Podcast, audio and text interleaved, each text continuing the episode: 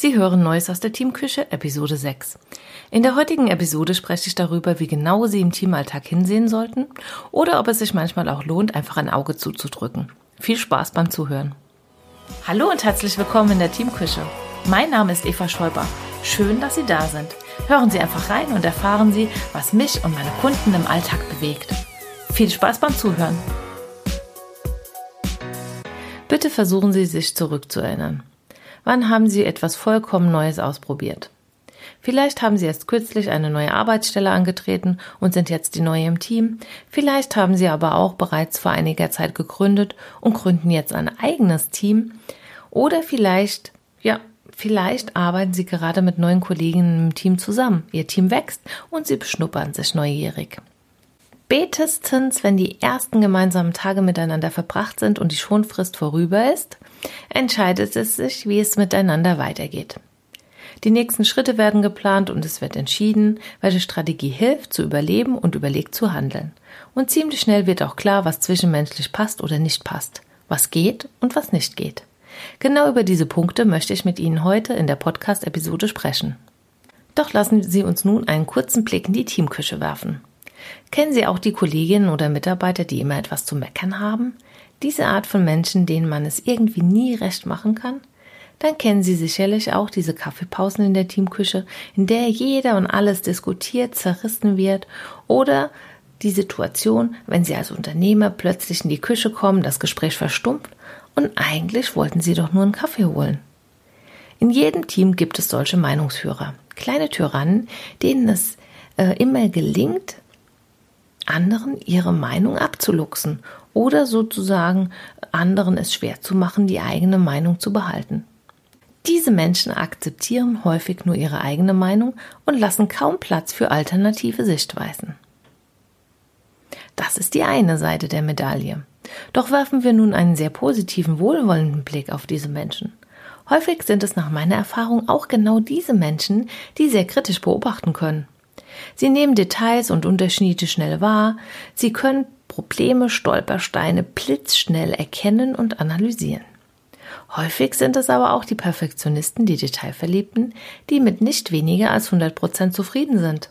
Und darüber hinaus haben diese Menschen oft auch ein sehr gutes Gespür dafür, wenn es zwischenmenschlich schwierig wird. Beobachten Sie nun bitte Ihre Gedanken. Können Sie diese Ressourcen ebenso schätzen wie ich? Oder denken Sie vielleicht, tja, wie kleinkariert und voreingenommen ist das denn? In einer solchen Arbeitssituation gibt es sicherlich eine wichtige Kernfrage, die Sie sich beantworten sollten. Aber auch nicht nur sich, sondern auf Teamebene. Wie viel Individualität wollen oder können Sie ertragen, beziehungsweise wollen Sie sich als Team und Ihren Mitgliedern erlauben? Ein kurzer Rückblick. Vor ein paar Wochen habe ich mit einem Team im Rahmen eines Teamcoachings gearbeitet und dieses Team hatte genau dieses Thema. Es war nicht klar, wie viel Individualität im Teamalltag möglich ist. Das Team hatte sich in den vergangenen sechs Monaten fast zur Hälfte erneuert.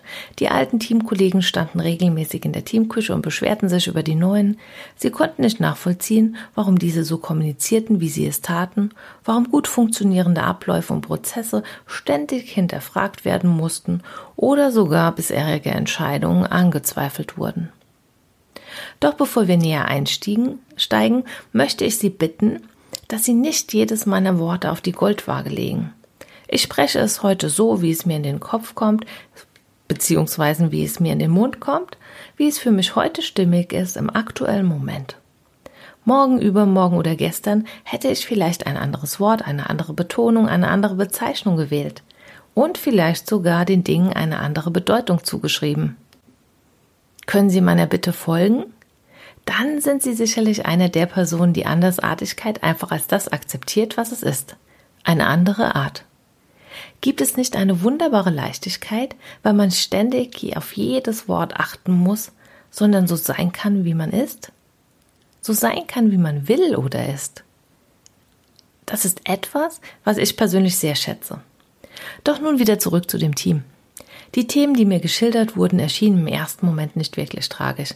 Da gab es zwei Kollegen, die Dinge einfach mal anders machten, auf eine andere Art und Weise, wie es bisher gemacht wurde. Da gab es das erfahrene Teammitglied, das auf die Einhaltung der Standards in einem solchen Fall pochte und die Teamleitung, die versuchte, zwischen beiden Fronten zu vermitteln. Aus Sicht der Teamleitung wären nämlich beide Vorgehensweisen durchaus akzeptabel gewesen und manchmal sogar vielleicht zeitgleich möglich. Auf den ersten Blick auch nicht wirklich problematisch für mich. Eher ein Thema der Teamfindung, wenn sich die Zusammensetzung eines Teams verändert, der Teambildungsprozess neu startet und alle Teammitglieder ihren Platz im Team noch suchen. Doch was das Besondere an der Situation war, war, wie stark die beiden Parteien auf ihrem Standpunkt beharrten. Es gab kein Vor und Zurück mehr. Es schien wie festgefahren. Keinerlei Verhandlungsmasse. Und was tut man in einem solchen Fall? Tja, immer eine schwierige Entscheidung. Normalerweise hilft das Team. Die Gruppendynamik hilft in einem solchen festgefahrenen Prozess, in einer solchen festgefahrenen Polarität zu vermitteln, zu entschärfen, aber in diesem besonderen Fall hielten sich sogar die verschiedenen Teammitglieder zurück. Sie beobachten nur. Sie verfolgten die Auseinandersetzung, wollten sich aber nicht äußern, geschweige denn eingreifen. Letztlich gelang es nur, den Fokus auf das gemeinsame Ziel zu legen und dadurch eine neue Lösung zu finden. Eine neue Lösung, die nichts mit den beiden bisherigen Lösungsversuchen gemein hatte. So konnten beide Parteien die Kampfphase ohne Gesichtsverlust verlassen, die Lösung annehmen und für gut befinden.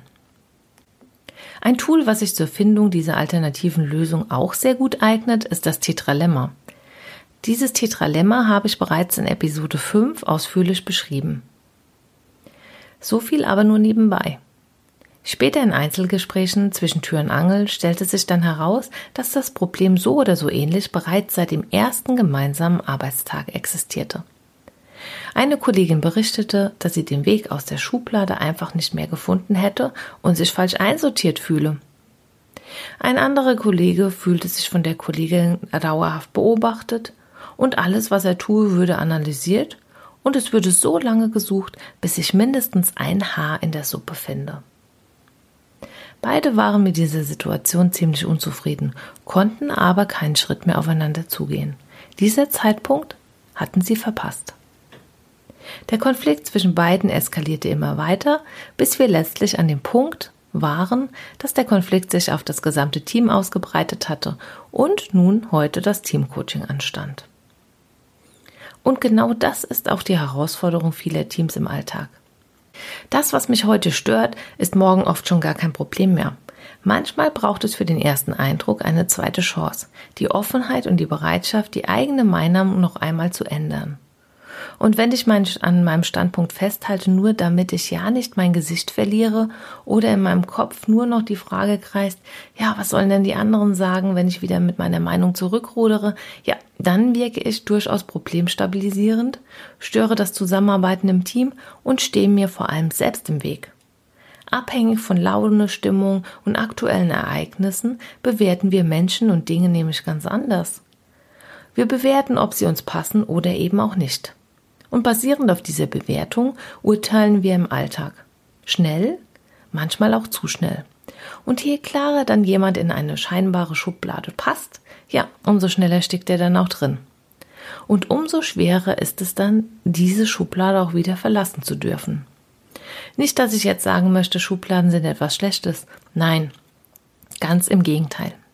Wir Menschen brauchen sogar aus psychologischer Sicht Schubladen um unseren Alltag, die Komplexität unseres Alltages bewältigen zu können.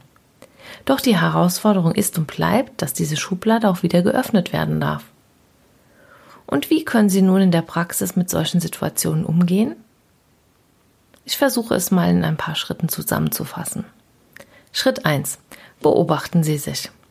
Merken Sie, dass Sie an Ihrer Meinung festhalten? Dann prüfen Sie, ob es nur aus Prinzip ist. Das Prinzip ist ein schlechter Grund. Schauen Sie noch einmal genau hin. Vielleicht gibt es noch einen anderen Grund, einen guten Grund oder eben auch nicht. Wenn nicht, dann könnten Sie Ihre Meinung auch gut wieder ändern. Schritt 2. Lösen Sie sich von der Bewertung anderer. Machen Sie sich unabhängig von dem, was andere über Sie oder Ihre Meinung denken. Erlauben Sie sich eine eigene Meinung und einen eigenen Standpunkt. Schritt 3. Hinterfragen Sie doch mal kritisch den Standpunkt Ihres Kollegen. Warum ist Ihrem Gegenüber seine Meinung so wichtig? Was steckt dahinter? Sind es nachvollziehbare oder wichtige Gründe? Kann er Sie damit überzeugen? Ja? Dann geben Sie doch einfach mal nach. Es ist kein Weltuntergang, die eigene Meinung zu ändern. Es zeugt eher von wirklicher Größe. Schritt 4. Beziehen Sie Ihre Führungskraft mit ein.